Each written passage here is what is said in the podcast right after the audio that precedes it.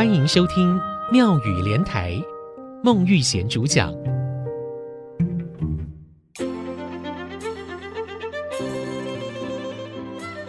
大静秋好阴影。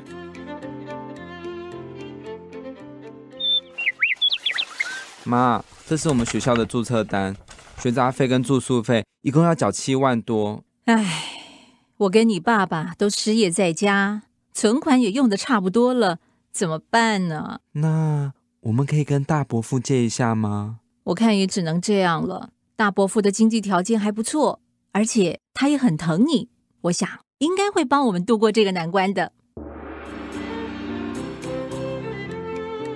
听众朋友您好，大静秋好阴影，好比大热天来到大树底下，立刻凉快许多的舒适感觉，就是大树脚好阴影的意思。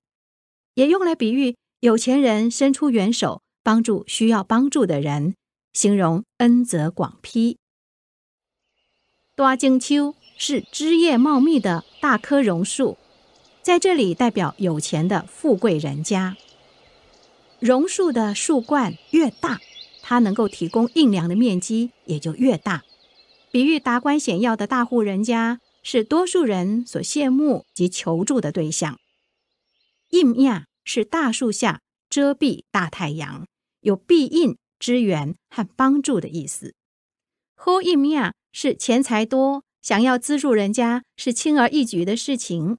类似的说法还有大树的阴影、大树的阴囊，这些都是以树荫引申为财富以及恩泽。大静秋好阴影这句生活化的台湾俗语。应该是祖先们在遇到困难的时候，曾经获得有钱人的经济援助的经验，有感而发的感激和赞叹。大静秋好阴影，不论是公园、校园，或是马路旁边，我们都可以看到大榕树。在我小时候呢，称榕树为胡须老公公。为什么会叫他老公公呢？就是你会发现榕树身上有很多的胡须。就好像是一位慈祥和蔼的老公公，那些胡须呢，就是他的气生根，功用是在帮助植物抓取空气中的水分子，吸收空气中的水汽。听众朋友，您看过榕树开花结果吗？印象中好像没有，对不对？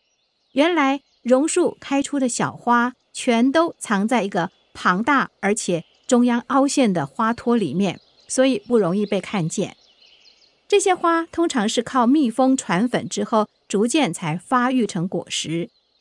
所以，除非是剥开来观察，要不然是无法看见榕树的花，也看不到榕树的果实是红色的。反而是常常会看到小鸟在结满果实的榕树上饱餐一顿。另外，榕树的叶子也很特别哦。榕树叶子被摘下来的时候，会流出白色的乳汁，这个特征也是辨别榕树的方法之一。台湾的七八月天气炎热，学校都会放暑假，多数人呢也会利用放假的时间出门去玩。当太阳最猛烈、热到受不了的时候，躲到大榕树底下，的确会感觉凉快许多。大静秋好阴影。除了是大树底下好乘凉的意思之外，也用来比喻有钱人伸出援手帮助需要帮助的人，形容恩泽广披。